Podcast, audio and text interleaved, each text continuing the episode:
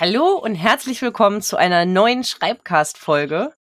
Hallo ihr da draußen, die zuhört und hallo Dennis. Ich hätte die freien Folge anders machen sollen. Egal. Hallo Dennis. Schön, dass wir uns wiedersehen. Hallo. Äh, nee, war doch genau richtig rum so. Höflich. Gäste zuerst begrüßen. ähm, meine Güte, du hast aber hier gerade voll auf Energy Voice umgeschaltet im Vergleich zum Vorgespräch, weil uns beiden sehr warm ist. Aber cool. Oh Gott, ich glaube, mein Mikro Das, das würde mir helfen, sozusagen, und auch Leuten im Zuhören. Ich glaube, es ist wesentlich angenehmer, als wenn ich jetzt so rumhänge. Glaube ich, ist es einfach angenehmer, wenn ich so ein bisschen das Letzte aus mir raushole. Gott. Müssen wir jetzt die ganze Folge so reden? Nein. Ähm, okay, sehr gut. Das hilft. Ja. Äh, schön, dass du wieder da bist. Aus deiner, weiß nicht, ich habe, glaube ich, letztes Mal gesagt, du bist im Urlaub. Faktisch stimmt das ja gar nicht. Du hast gearbeitet, du warst unterwegs. Es war so eine Mischung aus allem Möglichen. Ne? So ein Ding von dort arbeiten, wo andere Leute Urlaub machen. Genau. Ja. Ich war auf dem Festival und habe da Einlassstrukturen auf und wieder abgebaut, sozusagen. Genau, und warst auch auf Zwei Wochen war ich da. Ich war dann auch auf dem Festival. Es war echt hart umzuschalten tatsächlich. Von Arbeiten und irgendwie war ich so die ganzen garstigen Gäste. Wo kommen die her? Ja, ja. Eben war es noch so ruhig hier. Mhm. Das, ja. ja, das kann ich mir gut vorstellen. Ich habe mal ich habe einmal in meinem Leben, äh, in meinem Studium, habe ich gekellnert auf einem Deepesh Mode Konzert. Uh bin ich durch eine Arena gelaufen und habe Cocktails aus einem Bauchladen verkauft und habe dann aber auch Deepesh Mode gehört dabei und das war irgendwie so ein Gig, der durch meine jetzige Frau damals gekommen ist. Die war in so einer Agentur drin, wo, wo halt nur so Studenten gefragt wurden und ich war da nur einmal dabei, aber ich war echt nicht gut, weil ich habe dann auch immer wieder so stehen geblieben, die Songs angehört. Und da gab es so eine strikte Regel natürlich mit, ihr dürft nicht einfach stehen bleiben und das Konzert genießen. Ihr müsst rumlaufen und die Ordner sind angewiesen zu melden, wenn ihr da nur dumm rumsteht. Und bei der Zugabe habe ich dann habe ich dann meine Verkaufstätigkeit eingestellt, weil ich mir dachte, jetzt glaube ich auch keiner mehr Bock auf einen verwässerten Caipirinha und habe mit einem Ordner zusammen Enjoy the Silence gesungen. Der hat mich dann auch nicht mehr, der hat mich dann auch nicht mehr verpfiffen, denke ich. Ja, das ist eine schöne Geschichte. Erzähle ich aber noch gern. Das war, war ganz nett. Hat mir aber auch gereicht einmal. Habe ich dann danach nie wieder gemacht. Doch, ich kann das halt ganz gut sowas dann im Arbeitsmodus sein und ich komme halt da nicht gut wieder raus, ist das Problem. Also wenn du, ja. ich habe halt auch ein Talent dafür, das große Ganze zu sehen und dann bin ich so in diesen Organisationsstrukturen und Denken und dann musst du da noch dies machen und da muss noch jenes und so und läuft dies und das und, und also ich war auch im Bewundern, es ist echt bewundernswert, wie viel also wie das System so ineinander greift und auf einmal ist es so, entsteht da so was Riesiges, das ist auch toll. Aber ich kam so relativ schlecht ins Feiern. Aber es hat dann schon auch noch geklappt. Ich musste mich auch ein paar Mal rausziehen. Ich gemerkt, es ist so Sozialkater. mal so einen halben Tag im Auto verbracht. Mhm. Ja. Und mit niemandem gesprochen und Kinderhörspiele gehört. Was man halt so macht auf dem Festival. Ja, tatsächlich habe ich auch noch die ersten Tage relativ fleißig in der Aufbauphase in Social Media und so. Aber dann ging das Internet weg. Das, das war aufgebraucht. Auf gezwungener Detox. Mhm. Ist doch auch mal ganz schön. Ja, aber ich meine, das wäre ja sogar noch, das wäre ja sogar noch so ein dritter Kontext gewesen, der dazu kommt. Ja, ich bin auch momentan, ich mache, ich habe, glaube ich, auch noch keinerlei Social Media für meine kleine Interimsfolge gemacht über unseren Account. Muss ich noch mal machen, bevor die hier online geht. Aber ist gerade auch echt schwierig. Auch sicherlich den Temperaturen geschuldet und so, aber ich bin nicht so, ich bin nicht so aktiv gerade. Ja. Dennis hat gerade erzählt im Vorgespräch, dass er auf das Gewitter wartet. Ja, und es kommt nicht. Es ist angekündigt seit zwei Tagen. Seit zwei Tagen hängen hier auch einfach die Wolken schon total tief und es ist äh, nass und feucht, also die, die Luft, aber passiert nichts. Es ist einfach nur heiß und schwül. Und naja, das habe ich wünsche mir, dass gewertschätzt wird, dass ich gerade jetzt für diese Aufnahme hier sogar meinen äh, Ventilator ausgeschaltet habe. ähm, Yay! und äh, ich hier weiterhin unterm Dach sitze. Ja, Deshalb gar nicht deswegen, aber hey, was ist heute unser Thema? Lass doch mal anfangen, damit wir irgendwann auch wieder aufhören können. Ja, unser Thema hast du vorgeschlagen, also stellst du es doch mal vor, die okay. zehn Thesen. Ja, wir besprechen heute ein Diskussionspapier. Das heißt ganz offiziell so. Und zwar das Diskussionspapier Zehn Thesen zur Zukunft des Schreibens in der Wissenschaft. Das ist ganz neu veröffentlicht und das dreht sich um Schreiben unter dem Hintergrund von KI-Anwendungen. Schließt also an unser KI-Thema an, was wir ja Anfang des Jahres schon mal aufgenommen hatten und von dem wir ja auch gesagt haben, dass wir definitiv dieses Jahr noch weiter über KI sprechen werden. Und dieses Paper hier ist ein perfekter Anlass dafür. Das ist herausgegeben vom Hochschulforum Digitalisierung. Das ist, glaube ich, hier auch schon mal als Name gefallen. So eine Dachorganisation in Deutschland, die eben sich um Digitalisierung in der Hochschullehre kümmert und da sehr, sehr einflussreich und auch aktiv sind. Und geschrieben hat dieses Paper niemand vom Hochschulforum Digitalisierung, meines Wissens zumindest nicht. Es ist ein Zusammenschluss von acht Leuten. Ich hätte durchzählen können. Ich äh, nenne mal ein paar Namen, die ihr als HörerInnen euch nicht zwingend merken müsst, aber einfach mal so, damit ihr merkt, das sind viele Leute. Annika Limburg von der Hochschule Rhein-Main, Ulrike Bohle-Jurok von der Uni Hildesheim, Isabella Burg auch von der Hochschule Rhein-Main, Ella Grieshammer, Universität Göttingen, Johanna Gröbler von der Technischen Hochschule Wildau, Dagmar Knorr von der Leuphana, äh, Leuphana Universität Lüneburg, Dagmar haben wir definitiv hier im Podcast schon mal erwähnt. Mhm. Margret Mundorf, Freiberuflerin, ähm, Ruprecht Karls Universität Heidelberg, also beides. Kirsten Schindler, Bergische Universität Wuppertal. Nikolaus Wilder, Christian Albrecht, Universität zu Kiel. So, ich habe nur vorgelesen, nicht mitgezählt. Ihr merkt, zehn. Eine ganz, zehn. Eine ganze Menge von Menschen. Wer sich ein bisschen mit Schreibdidaktik und so auseinanderkennt, auseinanderkennt, äh, auskennt, auseinandergesetzt hat, wollte ich eigentlich sagen, äh, hm. hat viele der Namen schon mal gehört, würde ich mal so. Genau. Das sind auch viele Namen, die einem mindestens mal im letzten halben Jahr begegnet sind, wenn man sich so ein bisschen mit dem Oberthema Schreiben und KI auseinandergesetzt hat. Da sind viele Leute dabei, die jetzt gerade aktiv darüber nachdenken. Und ich glaube, diese zehn Menschen hier, und das ist jetzt, da habe ich jetzt eben nicht nochmal reingelesen, diese zehn Menschen haben ja nicht nur diesen Text hier geschrieben, sondern haben auch diese äh, Gruppe gegründet. Ich lese gerade direkt kurz in die Einleitung rein, ob die sich da selbst nochmal erwähnen. Es sind übrigens neun Autorinnen, steht in der Einleitung. Oh. Hab ich nicht verzählt. Ja, ich habe gar nicht ge äh, gezählt, deshalb close enough. Die haben eine. Ah, genau. Das sind teilweise Mitglieder, okay, nein, die sind nicht deckungsgleich, teilweise Mitglieder des Kernteams des virtuellen Kompetenzzentrums Schreiben, Lehren und Lernen mit KI. Also das sind AutorInnen, die inzwischen tatsächlich halt auch wirklich so ein Kompetenzzentrum frisch gegründet haben, gerade aufbauen, das eben genau sich mit diesem Thema befassen. Ja, und die haben ein Thesenpapier geschrieben, zehn Thesen insgesamt und jede dieser Thesen quasi mit einer kurzen Entwicklung beschrieben und dann mit einer Utopie und mit einer Dystopie-Variante durchdacht. Also immer so im Sinne von, was könnte bestenfalls aus einem bestimmten Gedanken entstehen oder was könnte schlechtestenfalls entstehen. Das Autorenkollektiv hier bezieht am Ende keine Stellung, also sie geben nicht an, was sie für wahrscheinlicher halten, weil es auch sicherlich komplett zu Recht pure Glaskugelleserei wäre, hier sich jetzt schon zu positionieren. Aber es wird, finde ich, sehr, sehr klug in ganz viele verschiedene Richtungen gedacht. Und deshalb dachten wir, das ist eine super Diskussionsgrundlage für den Podcast, um anzuknüpfen an unsere ersten Folgen, die wir zu dem Thema hatten, wo ja vor allem wir beide so ein bisschen unsere so unsere Eindrücke damals geschildert haben und ein bisschen, was wir uns von dem Thema erhoffen oder auch befürchten. Das geht auch sehr in diese Richtung hier. So, wir haben uns eben kurz schon mal überlegt. Wir haben gesagt, wir, wir lesen mal kurz die zehn Thesen vor und dann steigen wir selbst in die Diskussion ein und gehen auf die Sachen ein, die uns interessieren. Ich würde gerne noch einmal eingrätschen, bevor. Aber natürlich. Und zwar möchte ich einmal ergänzen, dass du.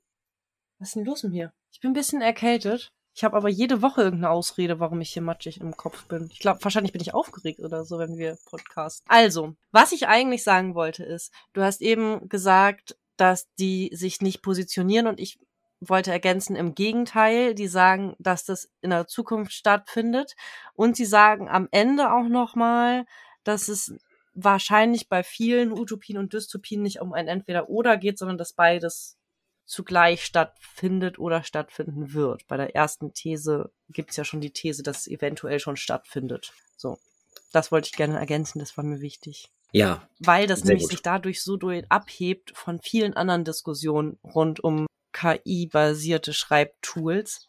Ja.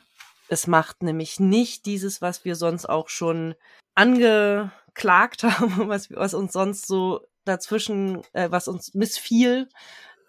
Das ist nicht dieses kulturpessimistische. Genau, ja. Es ist erstmal, also, naja, liest man sich ausschließlich die Dystopie-Varianten durch, dann kriegt man natürlich eine sehr, sehr kulturpessimistische Perspektive. Aber korrespondierend gibt es ja auch immer die Utopie-Varianten. Und es kommt also komplett drauf an, was man liest. Idealerweise liest man beides. Und dann hat man einfach eine sehr, sehr informierte Möglichkeit, um selbst irgendwie in diese Debatte einzusteigen. Das wird man, glaube ich, jetzt auch gleich bei uns beiden merken. Diese zehn Thesen, sie, sie drehen sich alle um das Schreiben und KI. Sie sind nicht exklusiv für den Hochschulkontext anwendbar, meiner Meinung nach, obwohl natürlich viele Beispiele sich genau darum drehen. Also wie gesagt, es ist ein Diskussionspapier des Hochschulforums Digitalisierung. Ich glaube aber, einige der Thesen, die hier drin stehen, betreffen auch tatsächlich generell das Schreiben von auch nicht wissenschaftlichen und nicht akademischen Texten. Können wir uns auf jeden Fall auch drüber unterhalten. Das ist mir um, total wichtig, genau. Mhm, ja, genau. Ihr findet das Paper natürlich verlinkt. Das sage ich jetzt gleich schon mal. Also, wenn ihr es noch nicht gemacht habt, klickt euch in die Show Notes. Das ist ein PDF, was ihr euch einfach runterladen könnt. Ihr müsst euch nirgends anmelden. Steht einfach offen zur Verfügung. Es könnte bei dieser Folge, wenn ihr wirklich sagt, ey, das interessiert mich, könnte es wahrscheinlich hilfreich sein, wenn ihr dieses Dokument parallel irgendwo aufhabt. Deshalb pausiert gerne kurz, ladet euch das runter, wenn ihr gerade in einem Setup seid, wo ihr sagt, ach, da gucke ich doch parallel mal rein. Ja, dann würde ich sagen, gehen wir mal die zehn Thesen durch. Möchtest du? Soll ich? Wollen wir abwechselnd einfach erstmal nur nennen, über welche Thesen Gedanken gemacht wurden? Fang doch einfach mal ja, an. Ja, ich würde Fangen wir mit den zehn Thesen an oder mit dem Schaubild? Ich wollte gerne etwas zu dem Begriff Schreiben sagen, weil es geht. Ah ja. Das ist nämlich, ich finde es so wichtig, weil Menschen ja an sich oft nicht so, also viele Menschen haben, würde ich behaupten, nicht so einen breiten Begriff von Schreiben, wie das viele Menschen im Bereich der Schreibdidaktik haben. Mhm. Ja. Und das sagen die auch am Anfang des Papers, dass hier ein sehr weiter Begriff des Schreibens zugrunde liegt, eben auch das Recherchieren, Überarbeiten, Publizieren, Thema finden, das ist jetzt ein bisschen random aufgezählt, aber es geht auch nicht um das Einzelne. Mir ist nur nochmal wichtig zu erwähnen, dass dieses, wenn es hier um Schreiben geht, dann steht das Ganze auf einem sehr großen Sockel sozusagen. Genau, das Modell, das Schaubild, das du gerade angesprochen hast, ist eines von Otto Kruse. Da steht, ähm, das ist ein eigenes angelehnt an Kruse. Das stimmt. Ich, ich, ich kenne die, stimmt, in Anlehnung an Kruse. Warte mal, 2007 ist die Quelle. Ist das aus dem Buch von Katrin? Ähm, ähm, weil ich, ich kenne diese Grafik so sehr, dass ich inzwischen irgendwie immer schon denke, so, ach, die ist ja von Kruse. Also die Quelle ist auch direkt Kruse. Wahrscheinlich hat nur die Grafik irgendjemand bearbeitet, aber das ist wirklich das Modell von Otto Kruse. Also ich, ja. ich glaube, dieses Modell hat sich durch irgendjemanden, der hier wahrscheinlich auch mitschreibt, so in allen Schreibzentren verbreitet, denn ich habe genau diese Grafik auch schon benutzt. Es ist auf jeden Fall der Schreibprozess in seiner Gesamtheit, vom leeren Blatt über sämtliche Texte, die man so nebenbei schreibt, abseits vom eigentlichen Text, über die Recherchephase, Literaturlesen, Gliederungen schreiben, über den Rohtext hin zur Manuskriptphase mit verschiedenen Überarbeitungsschritten und ganz viel drumherum. Also eben dieser weite Schreibprozess. Und über den haben wir ja in anderen Episoden auch schon gesprochen. Genau, das mal vorangestellt. Dann die Thesen. Was haben wir dann alles im Papier? Die, die These Nummer eins ist, Schreibprozesse sind KI-basiert. Klingt erstmal trivial, ist aber ein bisschen so die Technikeinleitung. Dann haben wir die These 2. Texte werden fluide. Da geht es um die Medienform. Ähm, Soll ich noch mal kurz, äh, nein, wolltest du einfach nur anreißen jetzt? Ich würde erstmal anreißen, okay. weil wenn wir jetzt in die Diskussion einsteigen, kriegen wir nicht mal mehr alle zehn durch, okay. befürchte ich. Gut, ich dachte, ich hatte ja bei dem, also manchmal noch so kurze Utopie-Dystopie-Zusammenfassungen. Das würde ich, ach so. Ah, das würde ich, ich glaube, das wird ein bisschen viel. Wenn wir das jetzt alles auf einmal, dann haben wir hier 30 Sachen, die wir nennen. Ich würde sagen, Utopien, Dystopien machen wir, wenn wir reingehen in die einzelnen Weil Thesen. ich fand es nämlich nicht selbst erklärend, was du gerade gesagt hast. Ich hä? Wie Schreibprozesse sind. Äh, kommen wir ja gleich. Das ist schon was diese, es, es, geht um, es geht um, es geht um Medienform. Also einfach so, okay. in welcher Form Text eigentlich noch Gut. existiert. So viel mal als Anreißer. Also, hast du jetzt schon These 2 These 3. Ja, These 2 habe ich gesagt. These 3 diese drei ist Mensch und Maschine teilen sich die Verantwortung für den Text. Mhm, Finde ich auch sehr spannend tatsächlich. Mhm. Ähm, dann These 4 ist, Sprache wird vereinheitlicht oder einheitlicher und standardisiert. Also diese Sache von, wenn wir unsere Formulierungen von KI vorgeschlagen bekommen, dann haben wir halt irgendwann eventuell alle die gleichen Formulierungen im Text. These 5. Lesende werden Texte nach anderen Kriterien bewerten. Ich muss gerade so schmunzeln, weil du doch gesagt hattest im Vorgespräch, oder wir bearbeiten, wir besprechen nur die Thesen, die wir interessant finden. Und ich bin gerade bei, ich könnte bei jeder gerade einsteigen. Ich finde alle interessant und ja. äh, diskutierenswert. Stellt euch schon mal auf eine längere Episode ein. Wir haben auch wieder 120 Minuten äh, Zencaster Guthaben. Äh, das ist ein neuer Monat. Hm. Nein, wir machen es kurz. Ja. Oder machen zwei Episoden draus. Mal gucken. ähm, genau, also äh, ja, die, die Beurteilung von Texten ändert sich auch ganz spannendes, also Rezeption von Texten. These 6, darüber, dass das knüpft an eine der letzten Episoden, die wir hatten, an, nämlich mhm. erkenntnisgenerierendes Schreiben verändert sich. Da geht's, da wird Spoiler auch so ein bisschen um kritisches Denken, die Funktion von Schreiben gehen. Das hatten wir ja vor wenigen Wochen, glaube ich, erst als Episode. Genau. These 7, finde ich, knüpft auch, also hängt auch damit zusammen. Denken wird externalisiert und dynamisiert. Mhm. Dynamisiert genau. ist auch ja. ein schönes Wort, ne? Das stimmt, ja. Also ich glaube auch, ich, ich lese auch diese Thesen 6 und 7 hängen für mich sehr, sehr ja. eng zusammen, ja. auf jeden Fall. These 8, das für dich macht ein total weites Feld auf und geht auch so weit oh, über die Welt der Wissenschaft ähm, hinaus, nämlich der Zugang zum Autor oder Autorin sein verändert sich. Also wirklich irgendwie, was ist denn unsere Definition von SchriftstellerInnen noch und wie gerät man dort hinein? Ab wann darf man sich das nennen? Das finde ich auch sehr, sehr spannend. Und da haben sie dann aber doch, naja, egal, eine sehr enge Definition, weil das dann ja an der Stelle auf Wissenschaftsschreiben bezogen ist. These 9. Die Beziehung zwischen AutorInnen und RezipientInnen ändert sich. Mhm. Schön ist auch, darunter steht in Klammern, diese These wurde durch ChatGPT inspiriert. Mhm, ja, das hatte ich auch da gesehen. Und These 10 zuletzt, das ist, die, die engt jetzt wieder ein bisschen ein und geht wahrscheinlich auf dieses sehr spezifische Feld von Leuten, die das eben beruflich machen, nämlich die Ausbildung von Schreibenden verändert sich. Das ist natürlich was, was uns SchreibdidaktikerInnen besonders betrifft, aber spielt ja auch in mehr Kontexten eine Rolle als jetzt nur Leuten, die in der Hochschule Menschen Schreiben beibringen. Letztlich das gesamte Feld von Lehrern, die ihren SchülerInnen Schreiben beibringen, wird sich sehr, sehr stark verändern. Ja, das sind die zehn Thesen.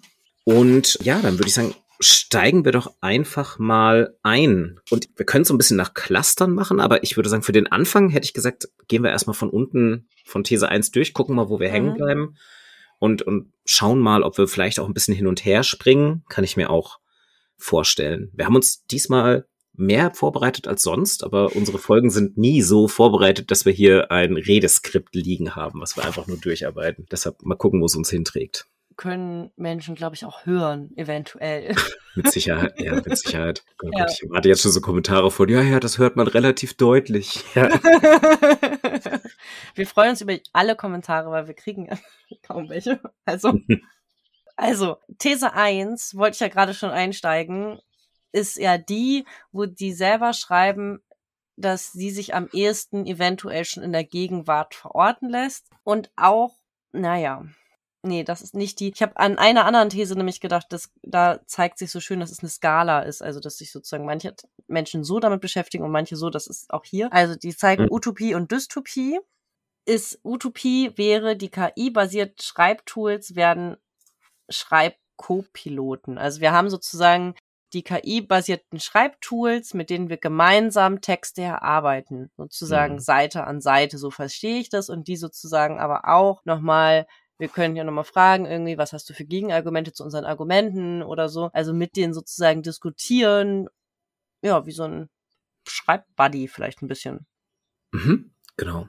Einmal das, dass es eben genau so ein perfektes Zusammenspiel wird und dass man auch sich selbst kognitive Kapazitäten freischafft, indem man die sogenannten Later- oder Lower-Order-Concerns einfach quasi outsourced an die KI und sagt, naja, komm, Rechtschreibung machst du, äh, äh, glätte mir das alles am Ende nochmal, sowas, Überarbeitungsvorschläge, das, was halt geht. Und davon wird im Paper auch gesprochen von der sogenannten Distributed Cognition. Also, dass man eben wirklich sagt, man hat man, man, man gibt was ab und dann hat man halt mehr gedankliche Kapazitäten für die wirklich komplexen Aufgaben frei. Unsere Episode zu Was passiert eigentlich kognitiv beim Schreiben steht ja auch immer noch aus, aber das ist halt ein Punkt, über den man schon länger nachdenken. Ein Begriff, der hier nicht drin steht, der aber auf jeden Fall in diesem Umfeld ist, ist sozusagen das, das habe ich aus einem anderen KI-Lernmodul, nämlich das sogenannte Computational Offloading. Also, dass man halt wirklich Technik nutzt, um sich selbst mehr Zeit zu, zu verschaffen. Erstmal relativ wertneutral.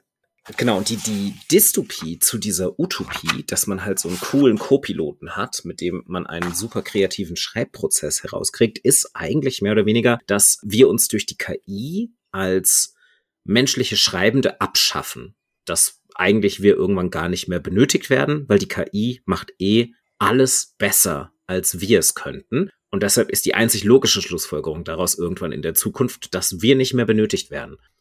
Genau, das ist ja hier also sowas wie die KI kann ja sozusagen Forschungsdiskurse erheblich besser überblicken und dann die offenen Fragestellungen ganz leicht erkennen, ist die Idee. Und mir fällt dazu direkt ein Social Media Beispiel ein, weil das kannst du da, glaube ich, ziemlich eins zu eins übertragen. Das ist sozusagen, wenn wir KI-basierte Schreibtools als wirklich KI denken, die gleichzeitig auch in der Lage ist, Diskurs zu analysieren, also das, was wir an Textmenge in einem Medium oder auf einer Plattform haben, analysieren kann, nicht nur Text verfassen auf Anfrage, das ist ein ganz, also meines Erachtens ist es ein ganz anderer Algorithmus und damit relativ weit davon entfernt, aber wenn es das könnte, sozusagen, dieselbe Software oder eine andere, dann das müsste dann ja dieselbe Software können, ne? Ist auch hm dann würde die sozusagen errechnen, in diesem Pool wird jetzt das gebraucht, entweder weil das alle schreiben und alle schreiben gerade darüber, also schreibe auch ich darüber, oder das ist sozusagen die Lücke und oder das ist die Nachfrage. Also sozusagen auch da ist es natürlich eindeutig, dass ein Algorithmus, der auch analysieren kann, sozusagen sowas besser könnte als Menschen. Ja, daraus ergibt sich auch ein bisschen, dass wenn man diese Dystopie annimmt, aber eigentlich auch, wenn man die Utopie annimmt, das ist in beiden Bereichen so, dass man als schreibende Person, wenn man sich entscheidet, KI-Anwendungen nicht zu nutzen, eigentlich einen Nachteil hat gegenüber denjenigen, die es nutzen. Also auch so einen kompetitiven Nachteil. Ich glaube, das kommt, das wird auch, das habe ich, glaube ich, aus einer der späteren Thesen. Es steht nur bei dieser explizit noch nicht dabei. Aber so, das ist dann einfach so, also irgendwann lohnt es sich nicht mehr, auf KI zu verzichten, wenn man publiziert werden möchte und wenn man das in einer Geschwindigkeit machen möchte, die halt noch wettbewerbsfähig und kompetitiv ist. Und das muss man leider sagen, sowohl das Wissenschaftssystem ist kompetitiv, als auch natürlich, wenn man kreativ für Verlage schreibt, als auch wenn man im Marketing arbeitet, in jedem Bereich, in dem man bezahlt wird fürs Schreiben, ist es ein kompetitives Umfeld und man bekommt einen Wettbewerbsnachteil, wenn man dann KIs nicht mehr nutzen würde, diese ganzen Routinen, die daraus entstehen. Mir kommt ja so ein bisschen dieses Leistungssportbild, weißt du? Am Ende sind alle gedopt und die Frage ist, wie gut versteckst du es? ja, aha. Und es geht quasi nicht mehr um den Wettkampf in der Sportart, sondern eigentlich geht es nur noch um das Antreten der besten Chemikalien gegeneinander. Also ja. so, so Radsport zum Beispiel, wenn du da Berichte liest, da kommt einem so Bilder mhm. zu oder. Deine Eigenleistung ist eigentlich nur noch, dass dein Körper besonders gut dafür geeignet ist, diese ganzen Substanzen aufzunehmen und zu verarbeiten. Ja.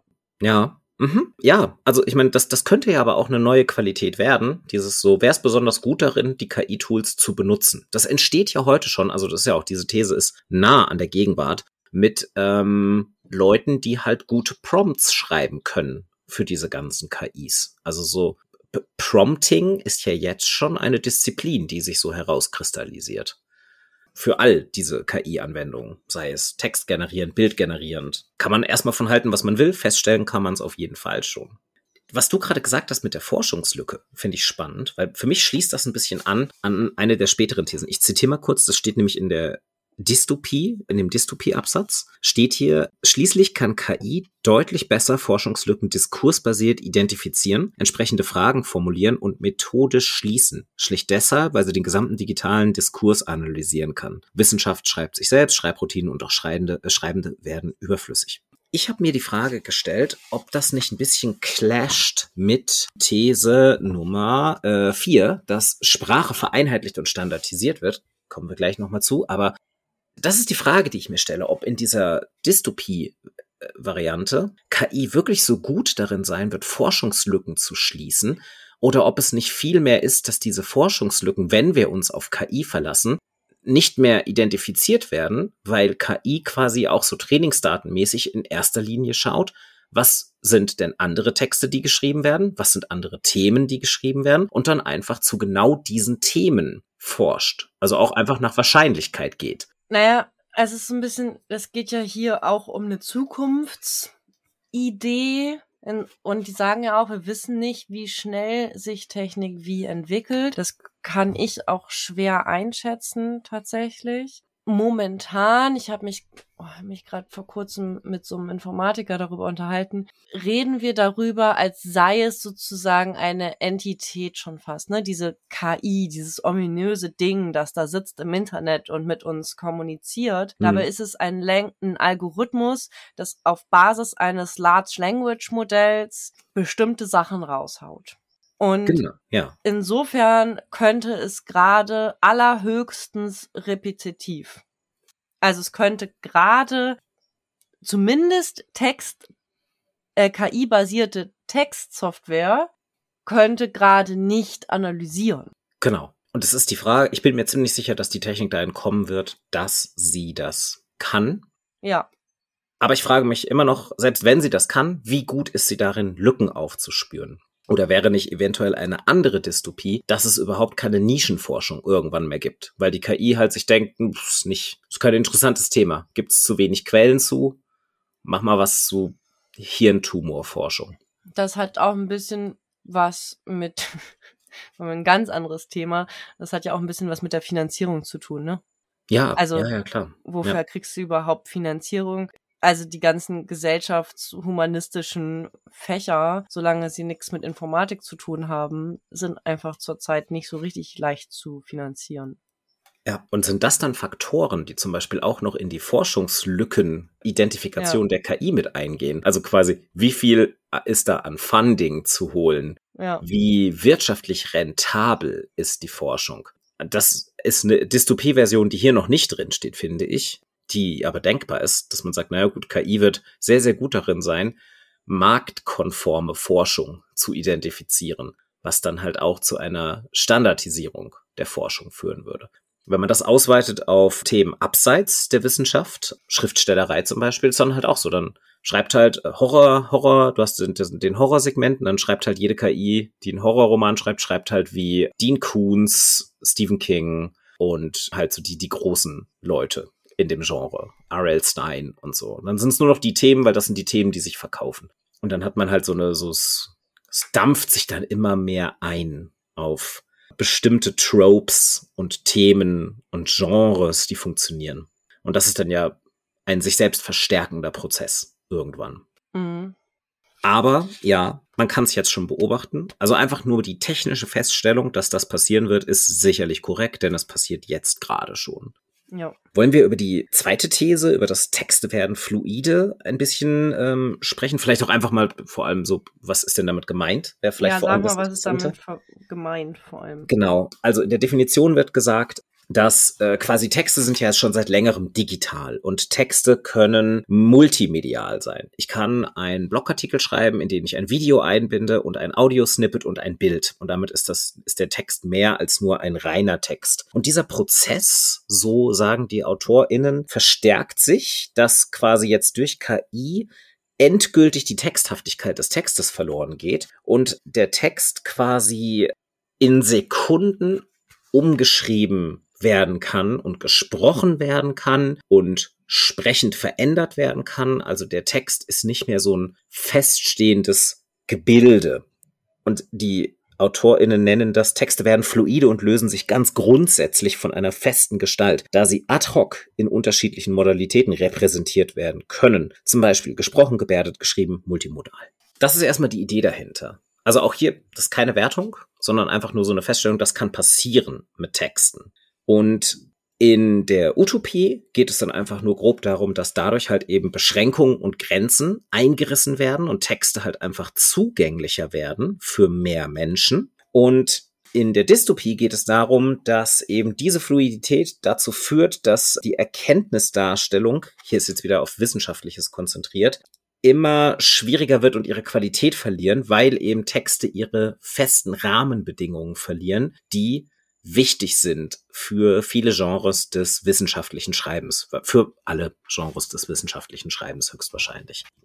Ja, ich hab's hier, ich hab's, ich hab's sofort aus so einer E-Learning-Sicht gedacht. Damit beschäftige ich mich halt einfach in den letzten Jahren. Und ich dachte mir so, ja, das ist eigentlich genau das, was ich brauche. Denn ich denke in meinem Job sehr, sehr viel über Multimedialität von Texten nach und äh, nicht nur von Texten, von Lernmaterialien aller Art. Und das ist so, so mantramäßig schon so drin. Wenn ich E-Learning-Materialien baue, muss ich darauf achten, dass ich Menschen verschiedene Medienformen darreiche, damit ich verschiedene Lern- und Lese- und Schreib- und Arbeitstypen anspreche. Das heißt, ich will idealerweise, was ich als Text habe, vielleicht auch noch als Video haben. Und so mein erster Impuls ist so, ja cool, ähm, erleichtert mir meine Arbeit wahrscheinlich in der Zukunft extrem. Wenn ich einfach sagen kann, den Text hier bitte einmal umschreiben in ein Vortragsmanuskript, dass es gut geeignet ist für mündliche Rede und dann auch bitte gleich sprechen lassen mit einer schönen, angenehmen Stimme. Also gedanklich bin ich hier mehr bei der Utopie-Seite. Auf jeden Fall. Interessant finde ich daran, dass du sagst, du denkst da direkt an E-Learning, weil ich nicht an der Stelle verstehe, was E-Learning unterscheidet von nicht E-Learning, also von Learning. Mhm. Ja. Weil warum geht es nicht immer darum, dass wir verschiedene Lerntypen ansprechen müssen? Oh ja, sollte es idealerweise darum gehen. Aber natürlich. wir sprechen darüber erst beim E-Learning.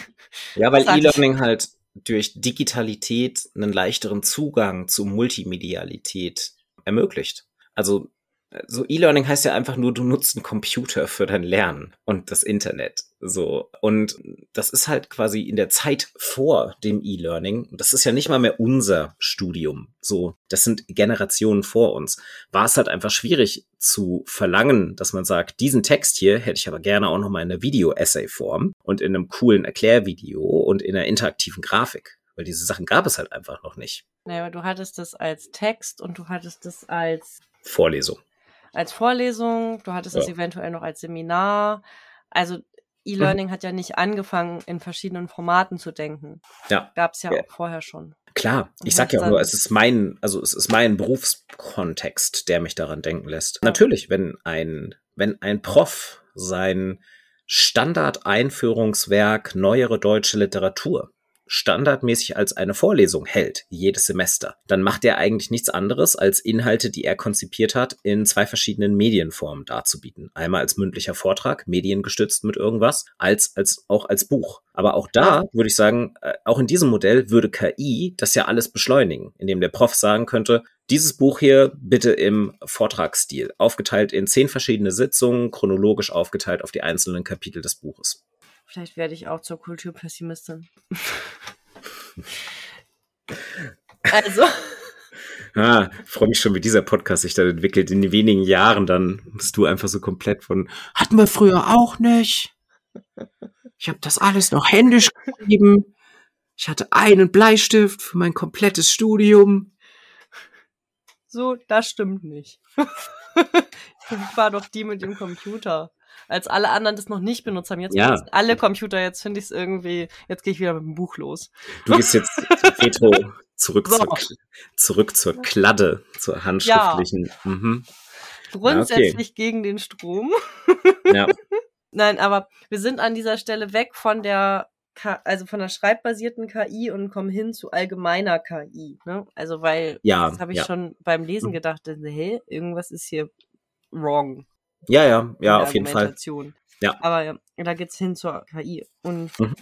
Ja, ich meine, Stimmt ja, aber also auch als ich nicht mehr lesen konnte, mir den Text einfach vorlesen lassen. Ja, genau. Also ähm, deshalb, das ist für mich hier auch gar nicht, also hier, hier steckt auch gar nicht so viel Diskussionspotenzial für mich drin, muss ich sagen, weil für mich ist diese zweite These, ähm, die ist unstrittig für mich. Aber ich, ich bin, also ich stehe dem Ganzen, der Sache stehe ich relativ unkritisch gegenüber, persönlich. Oder hab mindestens mal so, naja, wird eh passieren und wie du ganz richtig sagst, passiert auch schon. KI beschleunigt das. Aber wir arbeiten schon seit Jahren und Jahrzehnten daran, Wissen in verschiedenen Medienformen zugänglich zu machen. Der Text ja. als solches ist schon lange keine feststehende Einheit mehr und kein, kein Bollwerk, das äh, von anderen Medienformen bedrängt und abgeschafft werden will. So ist es ja auch nicht. Also ich glaube, Texte werden bestehen bleiben, auch mit KI. Ob sie dann noch jemand selbst liest oder ob wir sie uns alle nur noch vorlesen lassen, ist eine andere Frage. Aber wahrscheinlich werden sie weiter lesen, weil Menschen, die es selber, also die lesen, bist du halt schneller. Also Menschen, die lesen, also die schnell mhm. lesen gelernt haben, ja. überfliegendes Lesen und sich in einem Diskurs auskennen und das ja. ne, Wissen mit der Fachsprache umzugehen, die können schneller lesen, als wenn sie Voice-Over benutzen. Aber ja erstens bin ich da nicht mehr so drin im stundenlangen Lesen und ich habe gemerkt, nee, also entweder sind meine Augen drastisch schlechter geworden oder keine Ahnung, ich habe einfach lesen verlernt oder was weiß ich. Aber ich glaube, meine Augen sind schlechter geworden. Ich weiß nicht, ich habe dann irgendwann, ich konnte das nicht mehr und habe dann VoiceOver benutzt und war frustriert. Mhm. Schwer frustriert. Ja. Ähm, Egal. Ich mein, ja, ich meine, diese ganze Debatte mit äh, verlernen wir konzentriertes Lesen die, die gibt's auch nicht erst seit KI, ne? Ja, ich bin mir nicht ganz, ja. Also bei ja. dir, ich wollte sagen, bei ich, dir ja. ist es, ich finde bei dir die Erklärung, dass es Ob mit deiner Sehkraft was, zusammenhängt, auch deutlich naheliegender, definitiv. Ja. Aber. Und nee, ich meinte auch eher mit dem Verlernen, nicht mit dem Verlernen der Konzentration, weil ich kann ja auch stundenlang monotonen Texten zuhören, also Voice-Over zuzuhören ist jetzt nicht anders konzentrationsfordernd hm. als zu lesen. Kann ich zum Beispiel gar nicht. Ich, nach zwei Minuten bin ich gedanklich ganz woanders. Das ist, ist eine Art, du musst dich halt voll drauf konzentrieren. Ist nichts anderes. Dann ja. Musst ja, ja, ja. Konzentrieren. Genau. Aber, aber es ist, also mit dem dran gewöhnen meinte ich eher, du kannst halt auch dich drauf trainieren, über deine Grenzen zu gehen. Mhm, also ja. du kannst dich auch drauf trainieren, dass du das nicht merkst, dass du so erschöpft bist zum Beispiel oder dass du immer weiter liest und dass du und du kannst auch mit einer Sehbehinderung lernen, länger zu lesen zum mhm, Beispiel. Ja, und das ja. habe ich aber in der Frühförderung nicht gebraucht. Ich musste nicht irgendwie 100 Seiten Fachtext in oder 200, 300 mhm, Seiten. Ja, Im Studium musste ich teilweise 300 Seiten Fachtext in der Woche lesen. Ja. Das musste ich in der Frühförderung nicht. Ja, aber ich glaube, das ist so dieses, also die, die Ausdauer, die man beim Lesen hat das ist so, das, das verlernt man. Man lernt es auch relativ schnell wieder. Aber ich habe ich hab ja auch mal nach meinem Studium, habe ich ja eine Phase gehabt, wo ich privat eine ganze Weile nicht mehr gelesen habe. So für mich, weil ich übersättigt war vom vielen ja. Lesen im Studium. Als ich dann wieder angefangen habe irgendwann, musste ich das auch erstmal wieder lernen. Also auch wirklich so diese Kulturpraxis von, ich setze mich jetzt mal hin und lese eine Stunde oder länger. Das konnte ich auch nicht mehr gut. Ja. Ja, wir, wir schweifen ab. Ja, ähm, ich mache auch mit Blick auf die Zeit, ich würde direkt gerne einen Vorschlag machen. Wir ja. sind jetzt schon bei einer Dreiviertelstunde. Wir kriegen ja. nie im Leben alle zehn Thesen durch und ich finde alle zehn Thesen so spannend, dass wir wahrscheinlich mehr oder weniger mal kurz über jede davon reden wollen. Wollen wir heute in dieser Episode einfach die Hälfte machen, die ersten fünf, und dann relativ schnell, also einfach in der nächsten Episode, die wir machen, die zweite Hälfte von dem Paper nachschieben, weil ich finde, das hat es verdient in dieser Ausführlichkeit. Ich bin mir aber nicht sicher, ob wir hier jetzt so eine Zwei-Stunden-Episode draus machen sollten. Ja, also wir müssen jetzt uns auch nicht auf die fünf festlegen. Ja. Nee, genau, aber so, dass wir sagen, wir teilen es Hälfte, Hälfte auf und dann ja. kommen wir am Ende bei so in etwa einer Stunde raus, weil ich glaube, ich zerfließe hier heute Abend, bevor wir nee, hier zwei Stunden sagen, wir können machen. auch nach, wir könnten auch jetzt schon aufhören sozusagen und dann weiter diskutieren. Ach so. Wir müssen nicht zwangsläufig äh, fünf machen, das war mein. Ja, genau, aber also ein bisschen ein bisschen könnte ich noch, weil ich würde gerne mindestens mal die, die, die Verantwortungsthese würde ich gerne noch nachschieben. Weil These 3 finde ich auch so spannend, dass ich sie gerne äh, auf jeden Fall diskutieren würde, nämlich Mensch und Maschine teilen sich die Verantwortung für den Text. Das ist ja auch erstmal eine, also weil das ist ja etwas, was zumindest jetzt hier im Hochschulkontext ich sag mal, kontrovers diskutiert wird, ob man davon sprechen kann, dass genau das passiert, sich die Verantwortung zu teilen.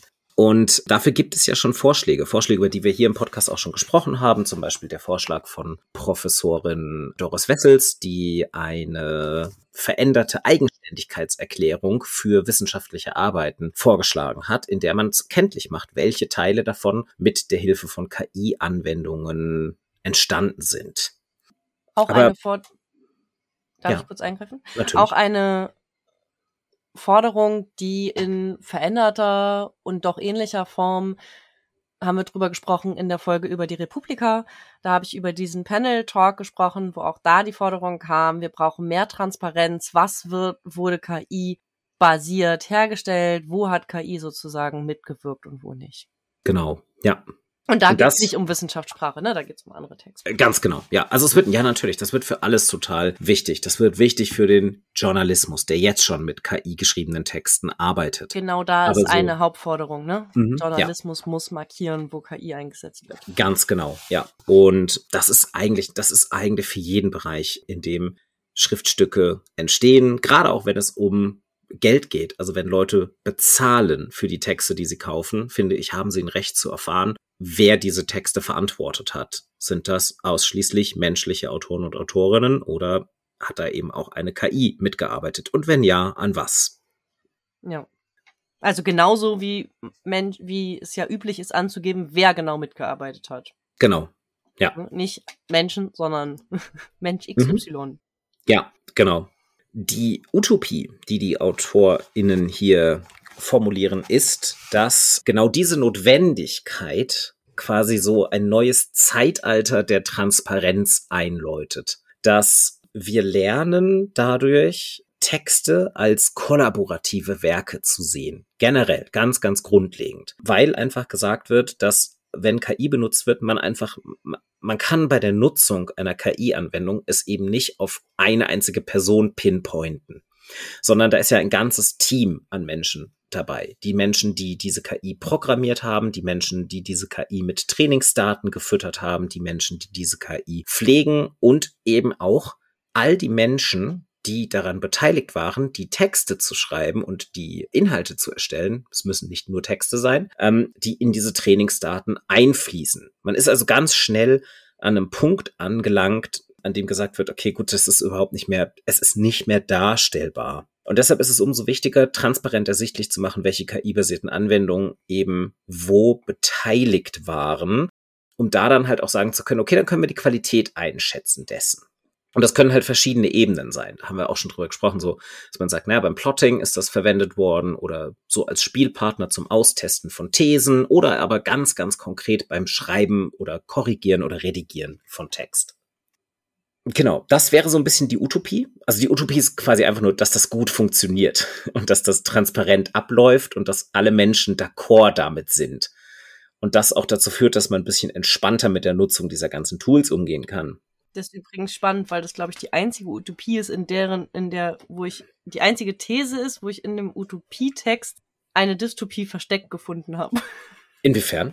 Was? Da steht drin, dass sich sozusagen Diskriminierungen vervielfältigen können. Halt. Das ist aber auch in einer anderen These, es ist auch schon mit eingebracht, dieses Bias durch, durch das Large so, Language okay. Model, weil du nicht weißt, welche Texte in das Large Language Model sozusagen eingeflossen sind, also was im Korpus als Text vorhanden. Mhm. Und es kann sein, dass sich dadurch sozusagen bestimmte Diskriminierungen als Beispiel vervielfältigen können.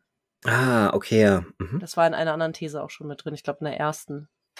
Ja. Ja, oder ich glaube, kommt das nicht auch bei der Sprachthese dann nochmal? Das wäre, glaube ich, die nächste, ja, also die vierte. Genau. Ja, und dann. Aber du ähm, kannst halt nicht völlig offenlegen, glaube ich, weiß ich nicht, zumindest dann, wenn du das als kommerzielles Tool hast. Ja. Die Text, mhm. äh, die ja, basierte ja. Textsoftware. Ja. Es ist halt nicht möglich, das Textkorpus offen zu legen. Mhm, ja, ja. Und auch das, den Algorithmus nicht, weil du dann ja sozusagen das, womit du dein Geld machst, aus der Hand gibst. Ja, genau. Ja, also genau, das, da scheitert das ein bisschen daran, dass eben genau die meisten Anbieter von KI eben eine kommerzielle Gewinnabsicht haben mit ihren Produkten. Mhm. Das steht halt eben der Wissenschaftsfreiheit und alles ist Open Source sehr entgegen. Ähm, umso wichtiger ist es in der Zukunft darüber nachzudenken, wer diese KIs eigentlich programmiert tatsächlich und wer sie programmieren sollte. für die Wissenschaft ist natürlich auch nochmal wichtig, dass das dann auch nicht unbedingt, es muss dann ja DS, DS, oh Gott, datenschutzkonform DS, sein. DSGVO-konform ja, sein. Danke. Ja. Und mhm. ja.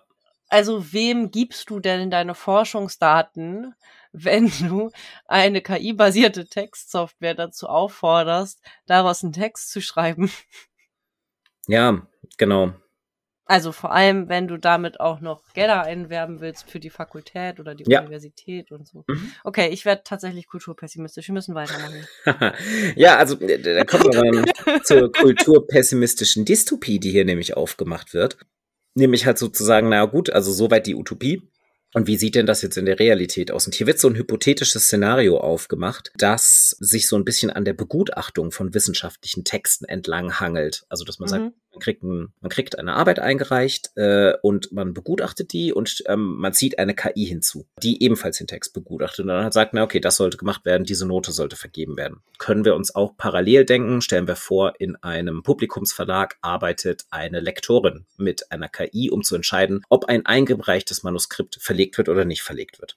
Und dann werden hier jetzt verschiedene Szenarien aufgemacht, äh, unter anderem die hat reichen von, die Wissenschaftlerin übernimmt vollständig das KI-generierte Gutachten und die darin gefällte Entscheidung bis hin zu, äh, wendet sich komplett gegen das Votum der KI und halt so Varianten, ähm, dass sie sagt, okay, sie übernimmt Teile der KI. Und dann wird halt so durchgespielt, wenn die Gutachterin sich gegen das KI-Gutachten wendet, muss sie extensiv begründen, warum sie der KI nicht zustimmt. Das kann dann von ihr verlangt werden. Gerade in so einer transparenten Nutzung von diese Systeme wurden verwendet, weil dann die Person sagen kann, ja, aber wieso? Die KI sagt doch super. Ähm, umgekehrt natürlich genauso, wenn die KI sagt, das war nichts und die Wissenschaftlerin eigentlich den Text gut findet. Und dann wird gesagt, okay, damit kommt halt eine Legitimationsdiskussion auf, die bei fortschreitender Entwicklung der KIs Menschen eigentlich gar nicht mehr gewinnen können. Ähm, weil, haben wir ja in These 1 schon gelernt, KIs haben immer mehr Überblick über den Forschungsstand, die kriegen alle Texte mit, die sehen jegliche Diskussionspunkte, die es gibt zu dem eigenen Geschriebenen. Und daraus wird das halt so ein bisschen so ein, so, also auch hier ist die Dystopie wieder so ein bisschen von, durch die Nutzung dieser Tools machen wir uns wieder überflüssig und irgendwann greift es einfach nicht mehr, dass wir als menschliche Autoren und Autorinnen sagen, wir haben noch die Verantwortung für diesen Text. Weil irgendwann wir sagen müssen, nee, eigentlich trägt die KI die Verantwortung für den Text. Aber wofür braucht es uns denn dann noch? Ist eigentlich auch so ein, ist eine extrem nerdy Variante von Terminator, oder? Ganz oft diese Dystopie-Varianten hier. Also ja. die KI übernimmt. Ja, ja, genau. Aber halt nicht mit so bösartigen Robotern, die alle ausknipsen wollen, sondern die ist halt, die, die schreibt fiese Gutachten zu Wissenschaftstexten ich komme auch nicht drüber hinweg. Ich muss immer, wenn es darum geht, um dieses, wir Mensch, wir als schreibende Menschen werden überflüssig, muss ich immer an diesen Film denken mit den Robotern. Wie heißt der denn noch mit dem äh, iRobot? Ist es der? Wo Will, Will Smith mitspielt und dieser. Der mit Will Smith ist iRobot, ja. Ja, genau. Und ich muss immer an diesen Film denken, wenn es darum geht, dass wir als schreibende Menschen überflüssig werden. Wird in dem Film geschrieben? Ich habe alles, was ich in diesem Film noch in Erinnerung habe, sind diese Schießen. absolut penetranten ähm, Product Placement Szenen. Das war einer der ersten Filme, die so krass penetrant Product Placement gemacht haben.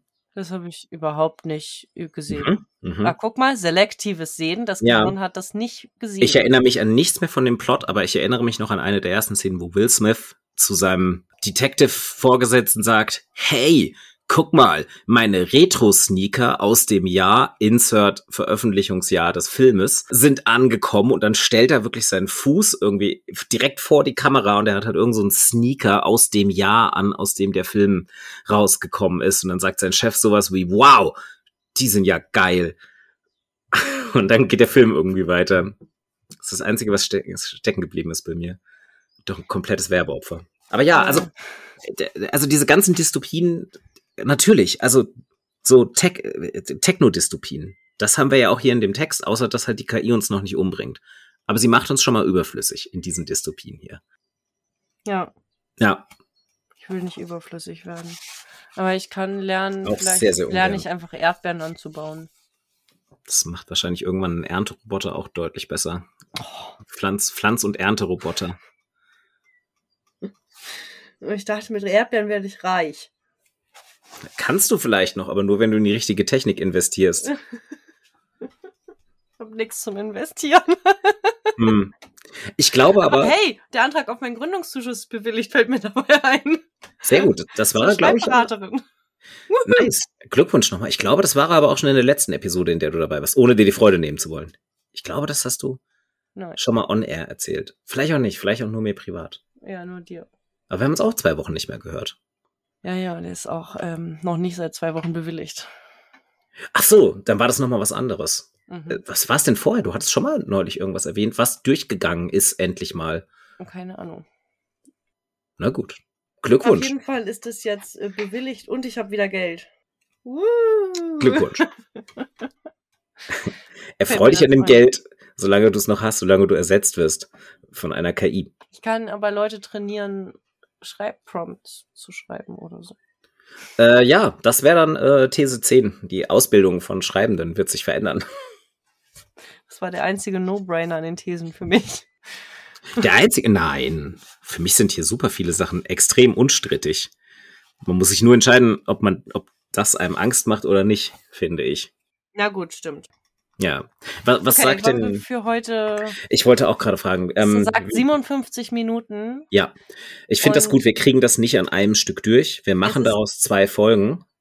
Es ist auch schwierig, sich auf so einen Text lange zu konzentrieren, sowohl als Hörende ja. als auch als Sprechende. Ja, ja, ja, dann machen wir das doch so. Wir schließen direkt in der nächsten Episode mit den restlichen Thesen an. Wir haben es jetzt schon mal grob vorgestellt, wir haben angefangen zu diskutieren und in der nächsten Folge geht es dann so ein bisschen an das Eingemachte im Sinne von, wie verändert sich denn wirklich das faktische Schreiben, also Sprache und sowas in der Art. Das sind die Thesen, die wir beim nächsten Mal noch diskutieren. Ich glaube, das wird auch nochmal sehr, sehr spannend. Wenn mhm. ihr wollt, somit habt ihr auch nochmal die Möglichkeit, äh, als fleißige Mitleser, die ihr wahrscheinlich seid, euch das Ding runterzuladen, auch mal durchzublättern und dann quasi informiert mitzuhören, wenn ihr es nicht eh schon für diese Episode gemacht hat, habt. Äh, oh Gott. Ja, so. Ähm, wahrscheinlich sind es hier drin in meinem kleinen Zimmerchen inzwischen 37 Grad und mein äh, Gehirn fängt zu kochen an. Ist also eine gute Idee, dass wir den Rest aufs nächste Mal verschieben. Okay. Wir hören uns wieder und bis dahin wünschen wir euch eine schöne Zeit und lasst euch nicht so kochen. Ja, und lasst euch nicht von der KI ersetzen. Bis dahin lasst euch nicht von der KI, nicht, dass ihr der KI einen Auftrag gibt, es zu hören und dann zusammenzufassen. Obwohl. Nein. Das sind trotzdem Views für uns, ne? Also, Sehr oder gut. Listens. Also wenn ihr einen Bot programmiert, der einfach unsere Episoden ganz oft runterlädt und hört, ja, aber geht's da nur okay. um die, nee. Aus Verwertungslogikgründen schon. Ja, Ideell gesehen, finde ich, kann nee. man drüber streiten. Äh, ja. Okay, darüber können wir uns nochmal Gedanken machen bis zum nächsten Mal. I welcome our new Robot Overlords, die unseren Podcast hören. Ja, genau. Dennis muss dringend seinen Ventilator wieder einschalten. Auf jeden Fall. Ich habe auch keinerlei, keinerlei Wasser hier mehr hier oben. Okay. Euch eine schöne Woche, hoffentlich Mal. ohne Sommergewitter. Bis zum nächsten Mal. Ciao. Tschüss.